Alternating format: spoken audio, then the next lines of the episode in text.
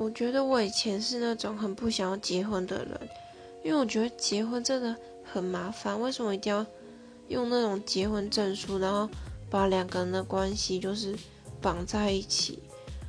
然后女生不是要就是嫁出去，然后就要面对什么公公婆婆一堆婆媳问题，我就觉得想到那个就觉得，哦天呐，好烦哦！还要解决根本不是你的家人，是你老公的家人的关系。但是我现在长大，虽然我现在也才高中而已，但是我觉得感觉跟一个人共组一个家庭是一件还蛮棒的事情。然后如果要结婚，我觉得二十五岁差不多可以结婚，因为好像太早结婚就是会失去失去很多。